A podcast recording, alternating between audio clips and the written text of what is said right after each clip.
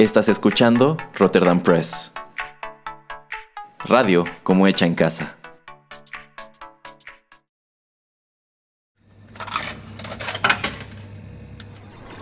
Los videojuegos han deleitado tus sentidos en la pantalla y ahora lo harán en la radio a través de su música.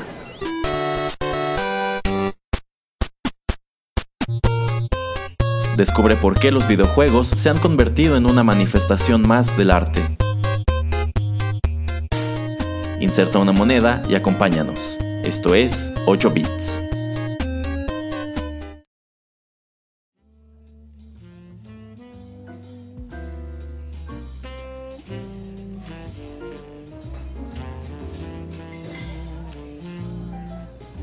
Hola amigos, qué gusto saludarlos una vez más a través de los micrófonos de Rotterdam Press, en esta ocasión desde la ocasión en el Super Café, en compañía de el señor Juanito Pereira. Hola, ¿qué tal? Y bueno, en esta ocasión decidimos salirnos de la cabina de Rotterdam Press y venir aquí al Super Café porque hablaremos sobre un tema que la verdad a los dos nos gusta y creo que no hay un lugar más apropiado para abordarlo que este coqueto lugar. ¿Cómo la ve, señor Pereira? Me parece un excelente lugar para hablar de este tema. Exacto. Hoy, en vista de que llegamos a los 50 programas, decidí programarles algo muy especial. En esta ocasión estaremos hablando sobre la historia de Batman en los videojuegos, de manera breve porque de hecho es bastante extensa, y nos enfocaremos en música del videojuego que apareció como tie-in para la película de Tim Burton en el año de 1989, el cual destaca sobre todo por una excelente banda sonora que si bien es breve, pues vaya que gustó y es posible encontrar una gran cantidad de covers de la misma en YouTube. Sí, efectivamente.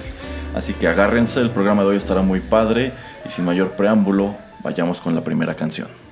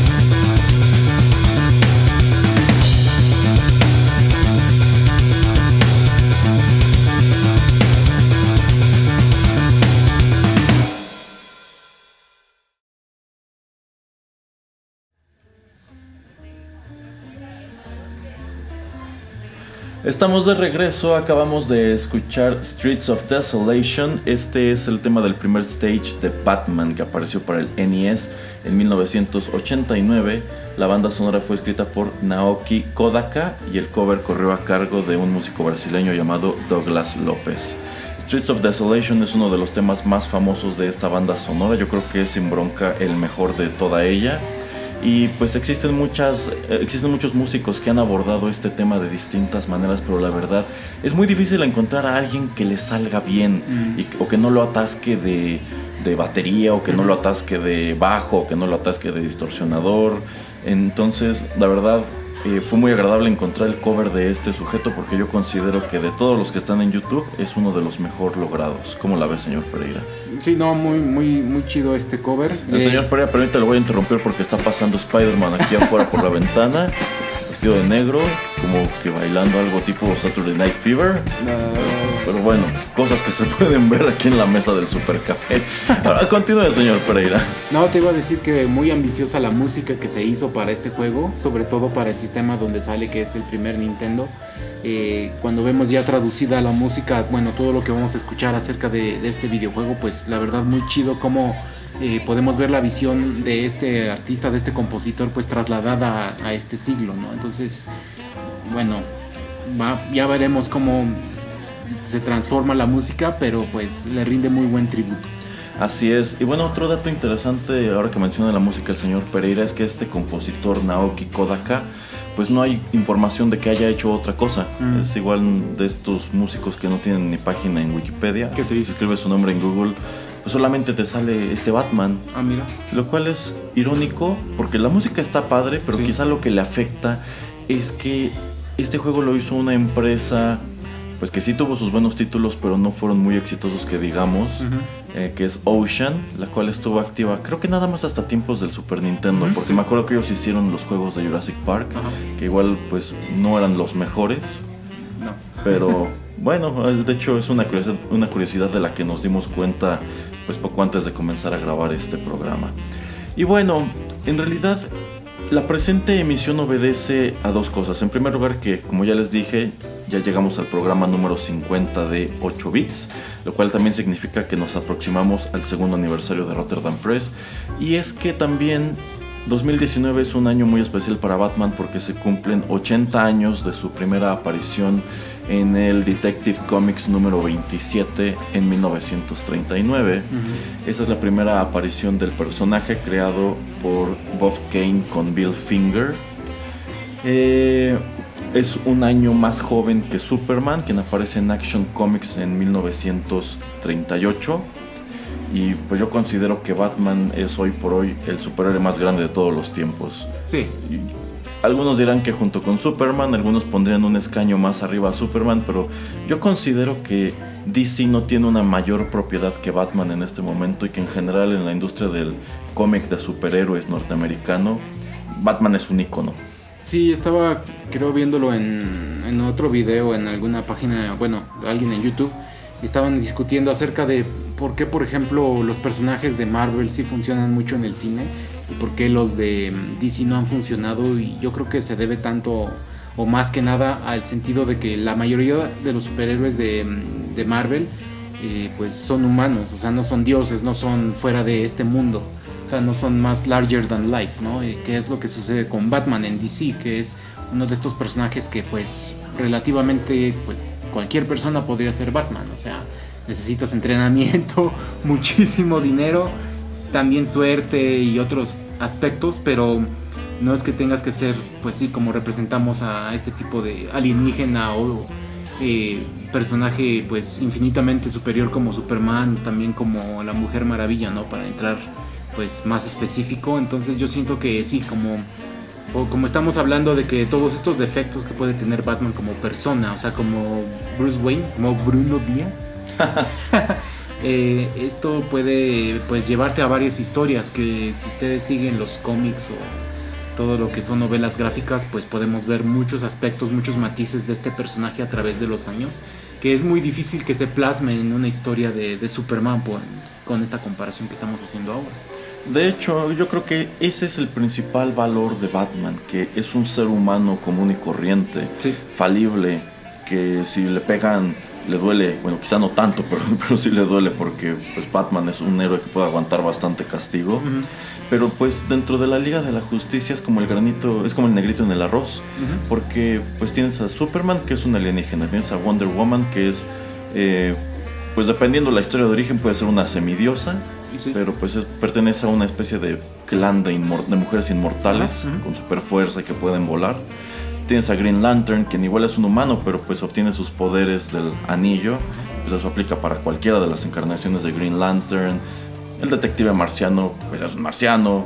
Hawkgirl también es un alienígena. Y así nos podemos seguir. Entonces realmente de todos ellos, el único que digamos es un hombre en un disfraz es, Bruce Wayne.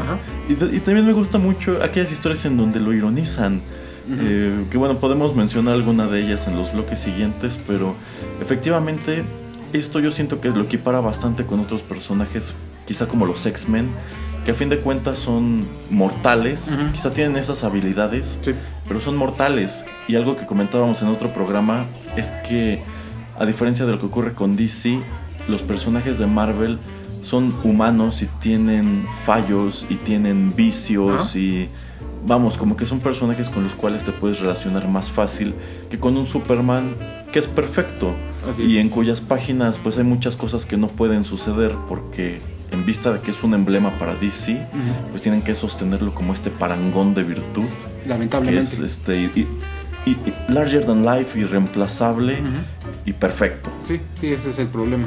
Que ah. bueno, nada más para acabar con este punto y este bloque de las historias que me gusta en este sentido de Superman que se van un poco por la tangente es la de Red Son, que es donde aterriza en la Unión Soviética. Ah, sí. Es muy es buenísima esa historia, este busquen el libro que contiene pues todos los cómics.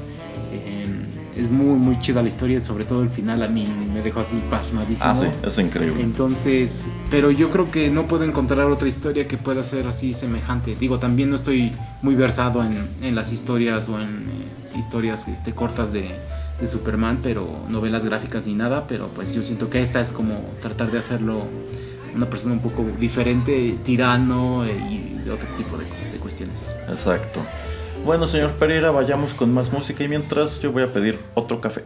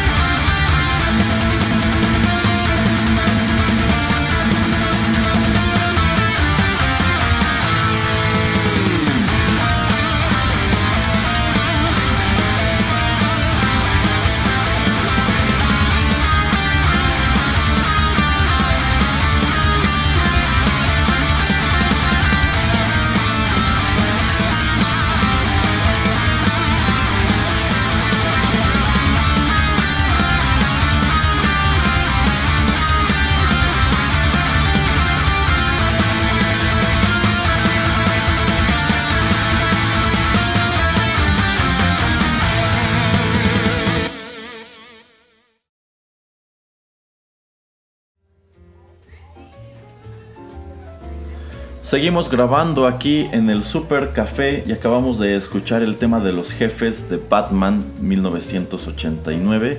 El cover eh, corrió a cargo de Nostalgica y por supuesto que esta es la pieza musical que escuchabas al enfrentar a cada uno de los eh, seis jefes que conformaban este juego. Eh, los cuales de hecho yo no sabía y sí son como tal jefes que nos vienen de los cómics. Pero bueno, ahorita les vamos a explicar por qué esto es un poco ah, sorprendente y curioso dada la naturaleza del juego. Este título para el NES de 1989 fue el primer juego de Batman para esa consola y es uno de los primeros videojuegos de Batman en sí. Antes tuvo dos o tres apariciones en otros sistemas. Muy chafitas. Ajá, que la verdad no destacaron gran cosa. Entonces podríamos decir con mucha seguridad que este fue el primer videojuego de Batman famoso Sí. y que tuvo gran alcance y que pues estuvo a disposición de muchísima gente porque es el primero que aparece en una consola super mainstream. Y el hecho de que aparezca en 1989 lo hace pues uno de los productos tie-in de la película que apareció ese mismo año dirigida por Tim Burton y estelarizada por Michael Keaton y Jack Nicholson. Y bueno, si miramos la cubierta del juego, es exactamente la misma que el póster de la película, con la única diferencia de que abajo dice Ocean. Eh, Y bueno, nada más el- lo único que es el tie-in o lo que la relaciona, pues es, es el jefe final que es el Joker. Porque todo lo demás, todos los jefes, pues no, o sea, no. no, bueno, es que en realidad sí tiene muy pocos puntos en común con la película. De hecho, a mí me da la impresión que en realidad este juego quizá no fue concebido como tie-in de la película, sino que quizá ya lo estaban haciendo. Probablemente. Y como iba a coincidir el año de lanzamiento, dijeron pues una vez que sea relacionado, porque el título del juego es nada más Batman, pero también se llegó a comercializar como Batman the Movie. Ah, mira. Pero la verdad sí tiene bastante poco que ver. Por ejemplo, en el, cuando empiezas hay una cutscene en donde aparece Bruce Wayne y pues su likeness es la de Michael Keaton. Pero los stages en sí tienen muy poco que ver. Creo que el, el segundo eh, hay una parte en donde Batman va a la Ace Chemical Company, que Sí. aquí en lugar de ponerle Ace le pusieron Axis. Eh, ese lugar es un stage. También hay otro stage que es como en el desfile del Joker. El último stage es la- el campanario y el jefe final es Joker. Pero de allí en fuera, pues todo el resto de la historia de los stages son 100% originales, tienen muy poco que ver. Todos estos villanos que vas golpeando mientras avanzas también son pues genéricos. Sí. Así como también es muy curioso, algo que señalaba el señor Pereira en el corte, que este Batman es morado. Efectivamente. Pero bueno, yo pienso que hicieron aquí a Batman morado porque, por ejemplo, el primer stage transcurre en la calle de noche y el fondo es negro. Sí. Entonces, si te hubieran puesto a este Batman coloreado de negro como el de la película, pues seguramente no lo habrías visto gran cosa. Digo, a mí no me molesta que sea morado, yo creo que se ve padre y yo creo que este sprite de Batman morado así en este juego es, es muy emblemático. Sí, se ve. No se ve mal, la verdad. O sea, se ve bien. Se, se ve bien hecho. Exacto. Y bueno, sobre los jefes que aparecen en este título de plataformas, eh, encontramos en el primer stage. El señor Pereira y yo creíamos que era Firefly, pero en realidad es un villano de los cómics de Batman que se llama Killer Moth. La verdad, yo no ubico ninguna historia en donde aparezca. No, ma- ahorita no, la verdad. No, y, creíamos que era Firefly porque ese es más famoso y también vuela y también avienta fuego. Sí, pero es. bueno, no. Eh, también encontramos, y esta también, la verdad también me sorprendió el Electrocutioner, porque Electrocutioner es un villano súper menor en la historia de Batman. Sí. Que de hecho creo que el único otro videojuego en donde lo han aventado es Arkham Origins, en donde él es uno de los matones, pero lo ponen como el matón más openco de todos. Sí. Ajá. Sí, sí, yo lo he jugado ese juego. y Ahí lo tengo y sí. Ajá, pero bueno, la verdad, si yo, si a mí me mos- mostraban este jefe, Mm. el último personaje en el que se me ocurría pensar era Electrocutioner, porque Sí, no se parece hasta tiene una garra tipo Vega de Street Fighter. Sí, se ve muy raro. Ajá. Y también hay otro villano que se llama Firebug. Ese la verdad tampoco lo conozco. No, ni yo tampoco. no sé de dónde salió, no sé si aparece en varias cosas, pero bueno. Pues tal vez para ese año era famoso más en los cómics, ¿no? Entonces yo creo que nosotros también estamos muy influenciados por eh, la caricatura de los noventas, por las películas de Tim Burton, eh, las de Nolan y pues todo eso para acá pues casi no salen estos personajes. Pues no, y qué curioso que se hayan inclinado por personajes tan oscuros para este juego. Digo, quizá lo hicieron para no eclipsar tanto a Joker. Porque en vista de que este era un juego con un gran grado de, fi- de dificultad, pues difícilmente ibas a llegar a Joker. Yo nunca acabé este juego en la consola, la verdad. Yo no, nunca lo jugué. Eh, otra cosa que tal vez pienso es que tal vez la licencia era más barata. Ah, eso podría ser. Quizá Ocean no tenía la licencia como de muchas cosas, No. entonces O sea, pues necesitaban de cajón a Batman y a Joker y dijeron pues vamos a rascar personajes que nos dejen baratitos Ajá. o que no les importe gran cosa y eso los ponemos como los jefes del juego. Sí, sí, sí, o como... Sí, exactamente. Es tal vez de estos personajes te podrías encontrar más en eh, algún cómic de Suicide Squad que tú dices de dónde diablos sacaron estos personajes, pero pues no en un juego principal de Batman en una consola que era el boom, el hit en ese entonces. Sí, y también nos dice que quizá no le tenían mucha fe a este juego. Ajá. Porque, pues así que yo viera, por ejemplo, anuncios de, ah, si te gustó Batman de Tim Burton, compra el videojuego. No, yo, la verdad yo lo conocí porque el, el videocentro donde me llevaban a rentar juegos lo tenía. Y pues como a mí desde niño me gustaba Batman, por supuesto que en alguna ocasión lo jalé. Sí, pero creo que... mm, Ahorita reviso. Creo que la de año 1, número 4 de Club Nintendo es Batman. Pero esa salió cuando venía la segunda película, cuando venía Batman Returns. Ah, entonces era otro juego. Ajá, bueno, de, de eso podemos hablar en el siguiente bloque, señor ok. Pereira. Por ahora vayamos con el siguiente tema musical.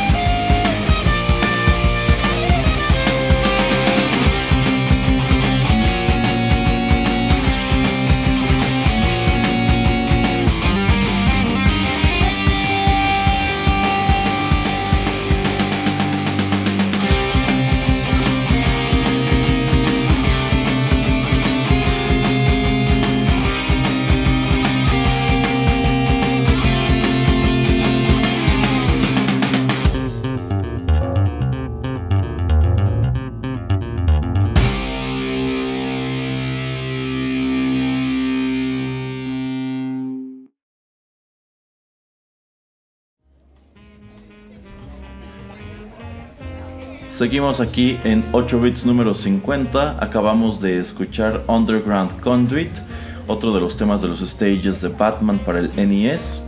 Este cover corrió a cargo de Timur Simonov. Bueno, ahora podemos mencionar, mencionar la famosísima película de Tim Burton también del 89, de la cual se supone que este juego es un eh, tie-in. Eh, para muchos esa cinta se sostiene hasta hoy como la mejor película que se ha realizado de Batman, junto con el Batman de Christopher Nolan, que bueno, también hay a quienes no les gusta, pero yo considero que esta película en específico hizo muchísimo por la figura de Batman en el cine. Porque digo, en este punto ya teníamos a Superman, pero era un Superman super cheesy. Y en cambio, Tim Burton nos aventó un Batman bastante oscuro. Así es. De hecho, esta es una cinta muy oscura en general. Así es. En donde pues te, te muestra un Gotham que yo creo que desarrollaron todavía mejor en la serie animada. En la cual como que siempre es de noche.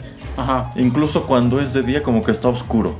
ajá, sí, exactamente. O sea, oscura en el sentido lúgubre, no de que la historia sea así toda heavy, ¿no? Ajá, ajá. Este, yo creo que es una excelente adaptación. Creo que Tim Burton fue una muy buena elección para llevar a Batman al cine. Sí, par de que veces. no fue la primera vez. Esta fue, me parece, la tercera vez que llevaron a Batman al cine. Ah, Antes ¿sí? ya lo habían, ya habían hecho una película en blanco y negro y también Adam West Bueno, Adam- tuvo, ah, tuvo una película. Sí, sí, esa la Ajá. Pero aquí es como donde dicen, ok, ya basta de Batman Campy en el cine, vamos a hacerlo pues más parecido al Batman de Frank Miller Ajá, exactamente. y pues por supuesto que tienen que tienen que aventarlo junto con su icónico villano que es Joker interpretado por Jack Nicholson. Yo creo que este es uno de los papeles más emblemáticos de su carrera. Creo que junto con Heath Ledger es quien mejor ha realizado el personaje. Ya comentábamos precisamente en la emisión especial de Joker que este es un Joker mafioso, Y el de Heath Ledger es como un Joker más caótico. Sí. Eh, y bueno, yo creo que ambas son buenas. Creo que compararlas es un ejercicio en la futilidad. Pero pues fue una, es una gran cinta. Cuando yo era niño la adoraba con todo y que pues años después empezaron a llover críticas a Tim Burton de que su Batman no era un Batman infantil. Y no, la verdad es que no lo era, pero es que los niños de aquel entonces aguantábamos mucho y teníamos, la verdad teníamos un criterio súper amplio. Pues sí. Comparado con los niños de hoy que todo les da miedo, todo los ofende, todo... no, qué horror. Este Batman y también el Robocop. Ah, Robocop, por supuesto, que es un poco más antaño. eh, y bueno, ya les decíamos que el juego pues sí está in, pero a la vez como que no tiene tanto que ver. Sin embargo, eh, posteriormente Tim Burton saca la secuela que es Batman Returns. Algunos consideran que esa está mejor que la primera. El consenso general es que la primera está mejor. Y Batman Returns también tuvo sus adaptaciones a videojuegos. Yo creo que esas estaban muchísimo más intencionadas.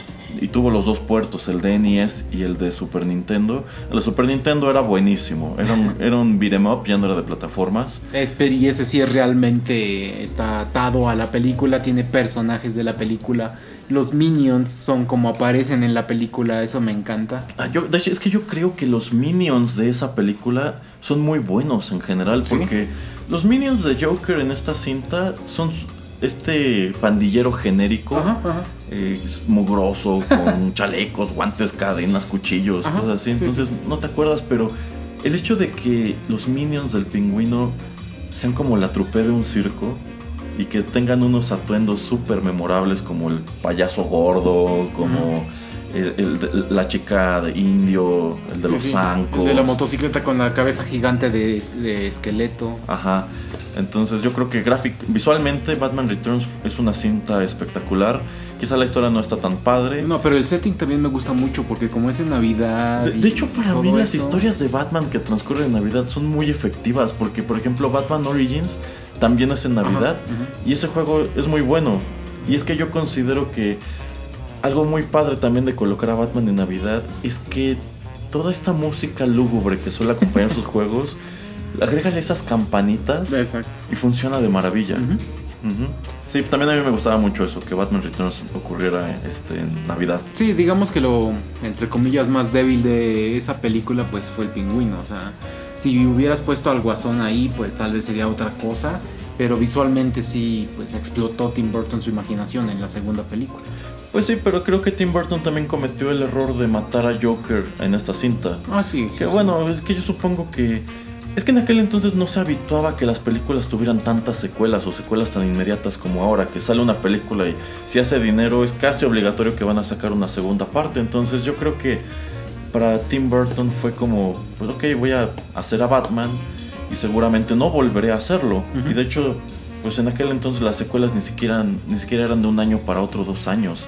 Por lo regular se podían ir tres, cuatro años. Sí. Que de hecho es lo que ocurre con Batman Returns, que aparece hasta 1993. Sí, y también yo creo que Jack Nicholson, siendo Jack Nicholson, eh, es muy especial como persona, entonces dudo que haya querido firmar multicontratos o algo a futuro. No, de hecho, no sé exactamente la historia detrás. Yo creo que será interesante saber cómo lo convencieron para esta, esta película y pintarse de blanco y todo. Y siendo un actor ya pues, este, muy respetado en ese entonces. Como le dijeron, ¿sabes qué? Te vamos a poner de, de una historia de, de cómics y eres alguien que está medio loquito y te pintas la cara de blanco. Sí sería interesante investigarlo. Quién sabe si él tuviera pues como un conocimiento previo del personaje. No idea. Pero e- efectivamente en esa producción de Batman, Jack Nicholson era el más famoso. Y Kim Basinger, que allí iba abriendo ese Empezando, camino. Y como que después de allí ya no repuntó tanto. Porque de hecho, el único Bueno, repiten en Batman Returns Michael Keaton, el actor que hizo Alfred. Y no estoy seguro, seguro si es el mismo Jim Gordon. Pero de No allí, de allí en fuera, pues es curioso que ni siquiera regresaran al interés romántico. Yo creo sobre todo teniendo en cuenta que en esta película iban a utilizar a, a Catwoman. Exactamente. Y bueno, tristemente después regañaron a Tim Burton por su Batman Returns porque no era muy kid friendly, no podían no podían incluir a este pingüino en la cajita feliz porque estaba muy feo. Y ya es cuando le, le arrebatan la franquicia y se la dan a Joel Schumacher quien pues se encargó de sepultarla hasta que, hasta que llegó Chris Nolan a, salvarla. Mm, Sí, exactamente. Pero la sepulta con Batman y Robin, porque Batman, ¿qué es? Batman Forever. A mí no me gusta Batman Forever, la A mí me parece bien, o sea, se me hace más como cómic. No es lo mismo que Burton, pero no se me hace tan mala como Batman y Robin. Y de hecho esas dos películas también tienen sus propios videojuegos. El de Batman y Robin es, es igual de infame que la película. Ya lo creo. Ajá, trataron de... Bueno, también fue un beat 'em up y trataron de aventarte el rollo de que todos los movimientos de los personajes eran motion capture. Ok. Y se supone que Chris O'Donnell, que hizo a Robin, sí se prestó para hacer ese motion capture. Y el juego, el juego es malísimo. Mm. Eh, A menudo va a figurar en estas listas de lo peor del Super Nintendo, los peores juegos jamás desarrollados, lo cual es muy irónico que tanto la cinta como el juego que le sirvió de tie-in hayan sido un desastre. Qué triste. Bueno, vamos con más música. La verdad, este tema musical me parece uno de los más curiosos que pudimos haber traído al programa y es que se escucha en un momento muy peculiar.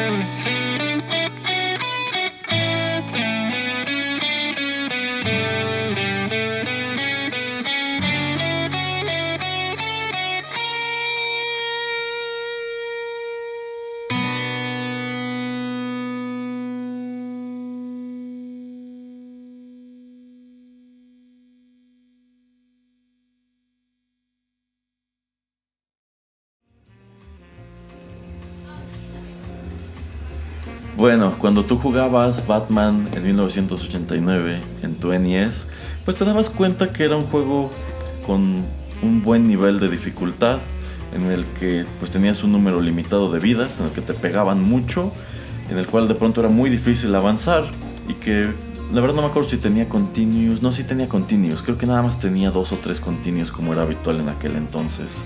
Entonces ya que perdías todas tus vidas y te frustrabas porque no podías pasar del segundo nivel, escuchabas el tema que acabo de compartirles, que es el tema de Game Over, el cual es interpretado en, en este arreglo por Creep You.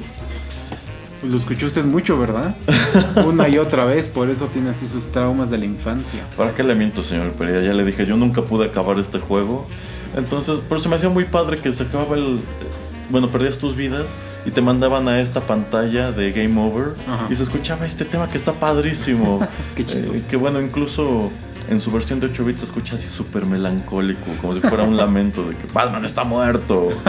Es tu culpa, eres un mal jugador y por tu culpa mataron a Batman.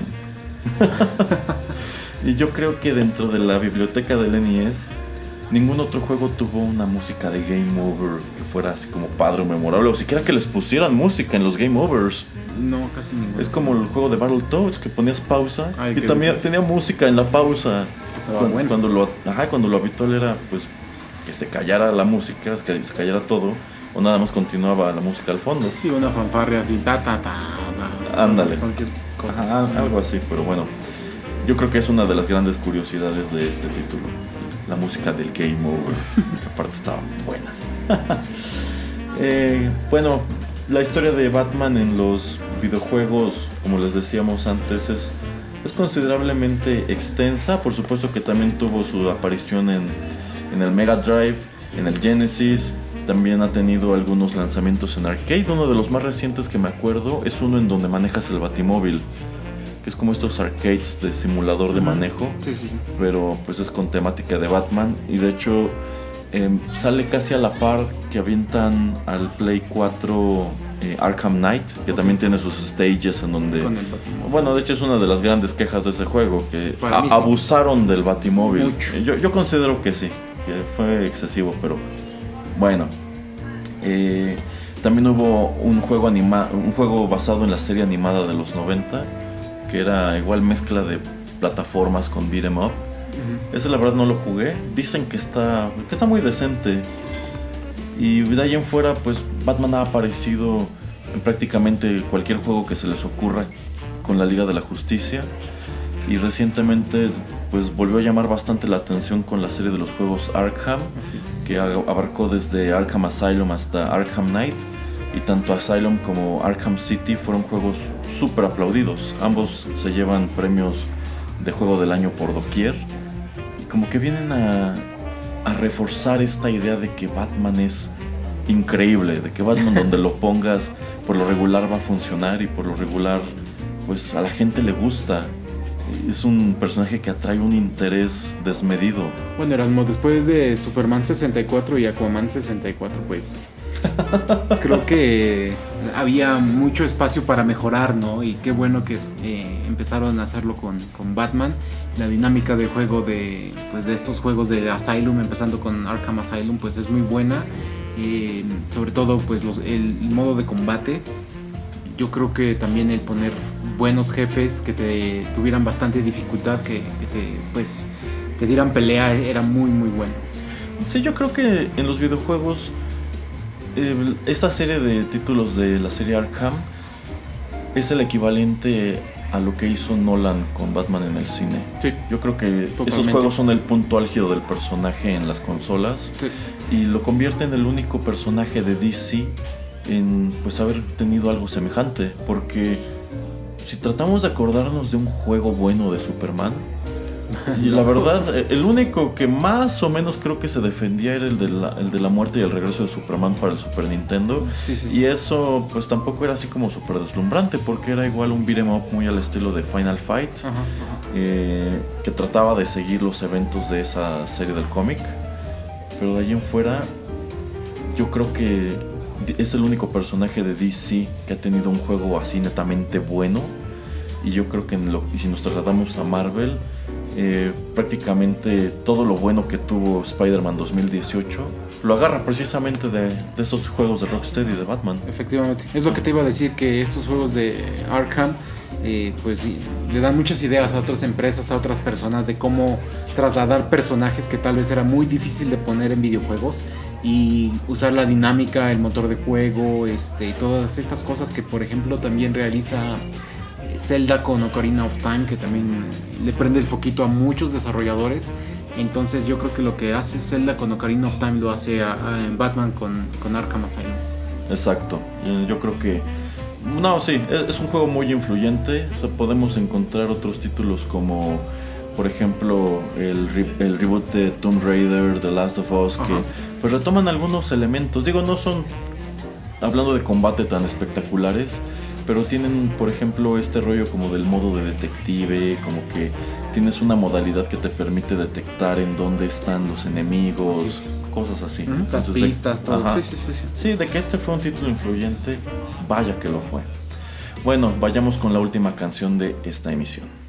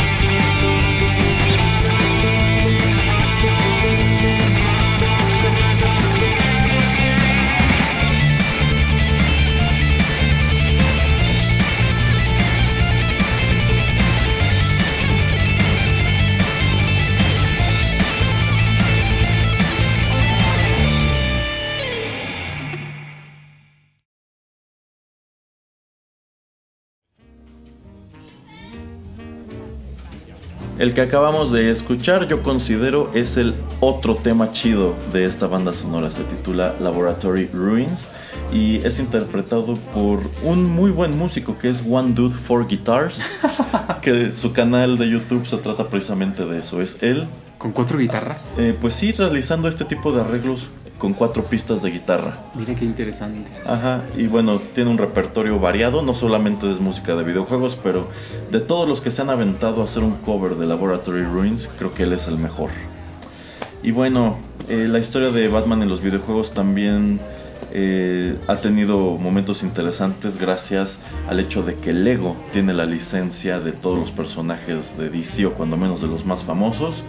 Lego Batman es una muy buena serie de juegos, muchísimo más infantiles que los otros, como es de imaginarse. De hecho, los juegos de Lego están dirigidos a un público muy joven. Son juegos prácticamente sin dificultad. No puedes perder, nunca pierdes. Exacto, nunca pierdes. Pero eso también da pie a un comentario o reflexión curiosa, que es el hecho de que cuando Lego se avienta a hacer su primera película, la Lego Movie, este, la verdad a mí no me encantó. y lo más rescatable de ella fue Batman. Porque teniendo un montón de propiedades, pues el personaje que deciden darle un papel secundario relevante es Batman. Sí. O sea, te avientan a estos dos personajes originales que son Emmet y su amiga. Y de ahí en fuera el otro personaje famoso que está en top billing es, es Batman. ¿No el astronauta? No, no el astronauta. y es tal el éxito o tal el hype por esa versión específica que después hacen, antes que hacer Lego Movie 2, hacen Lego, Lego Batman Movie. Que la verdad yo creo que es una, es una muy buena idea, es una película o una historia muy bien desarrollada del personaje, dándole un twist más infantil, más chusco. Yo creo que también es una, es una excelente adaptación de Batman. Sí, a mí me encanta cómo le da la voz eh, Will Arnett a este personaje, sobre todo en la película de Batman, bueno, eh, Lego Movie eh, y, también en la anterior que es The Lego Movie. Eh, yo siento como dices que es muy chistosa, pero también le da como su, su lugar al personaje, ¿no? Y lo bueno de que Lego tenga tantas licencias es que sobre todo en la de la de Lego Batman pues pudieron meter a personajes de muchísimos lugares de que se van a la Phantom Zone y sacan Velociraptors y al, A Sauron. al- ajá, y al tiburón de De Jaws. de Jaws, y a King Kong y a los robots de Doctor Who o sea sacan a tanta cosa muy muy chistoso y muy in- imaginativo Sí, y también meten a un montón de personajes del universo de Batman y en general de DC, porque el- hace poco comentábamos que esta es la única otra aparición, por ejemplo, de los gemelos fantásticos, sí que realmente no son personajes de DC, pero aquí eh, pues decidieron pues darle su pequeño cameo, al igual Ah, que un rendirles montón, un montón de otros eh, personajes de esa empresa de cómics y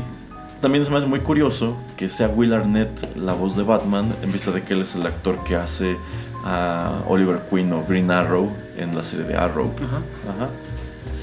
Eh, y bueno, ya, ya que estamos hablando de las películas y que es el 80 aniversario de Batman, le comentaba al señor Pereira que es muy irónico que pues siendo una fecha especial para este personaje, aunque bueno, lo celebran cada 5 años, ¿eh? también cuando cumplió 75 fue así como, uff, big Obvio, deal. obvio Eh, no haya una película live action.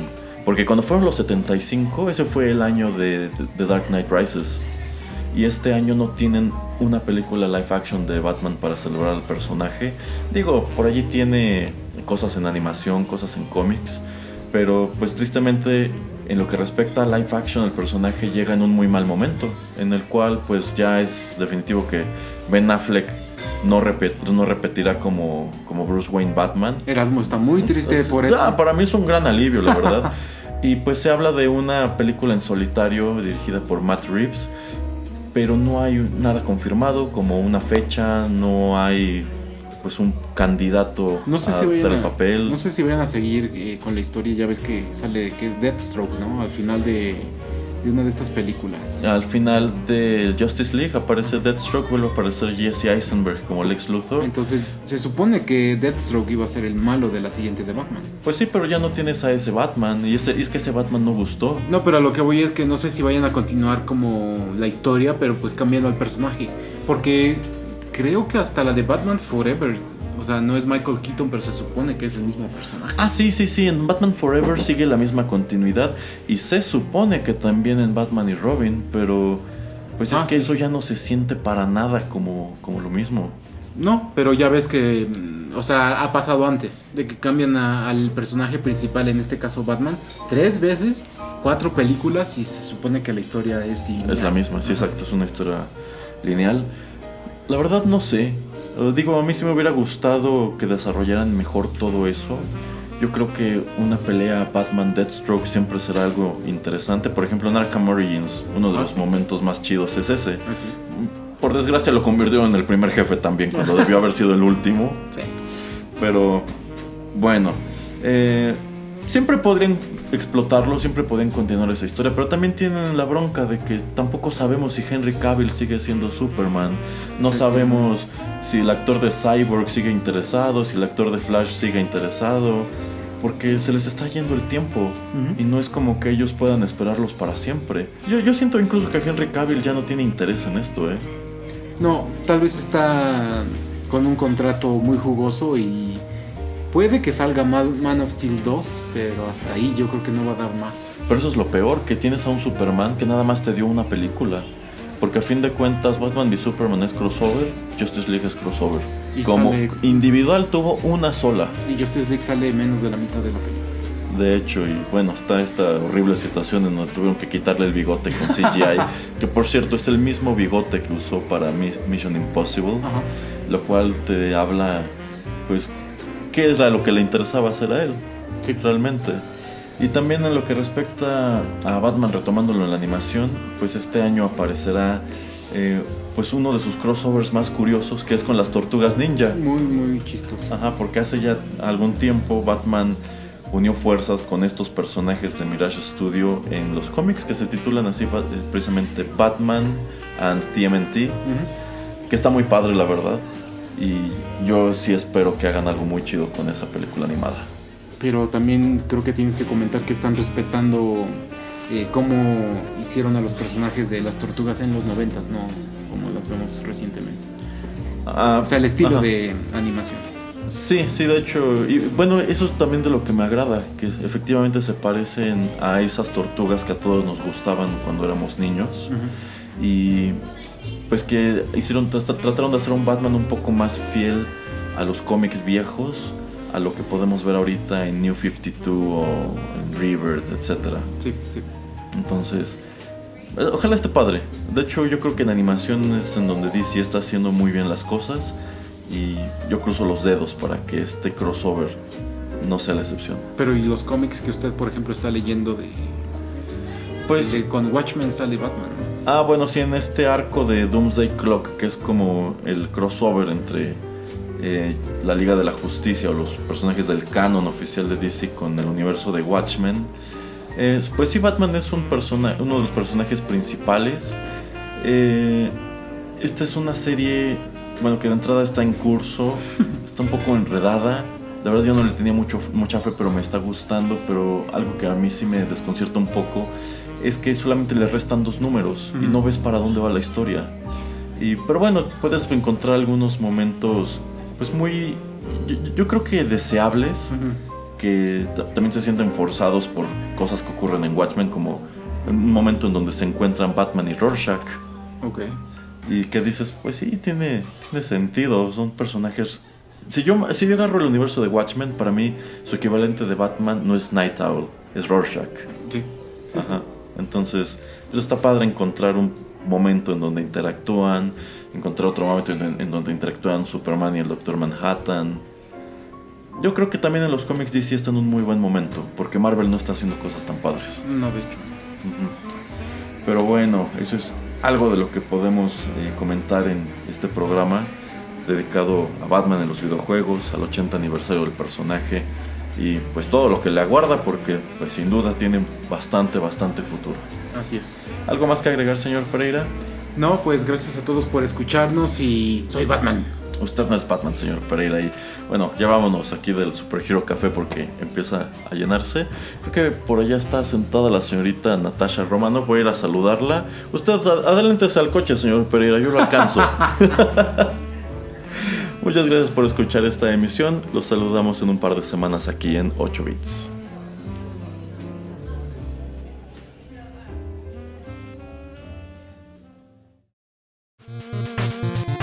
El tiempo se ha agotado, pero te esperamos la próxima semana en una emisión más de 8 Bits, un programa de Rotterdam Press. Hasta la próxima.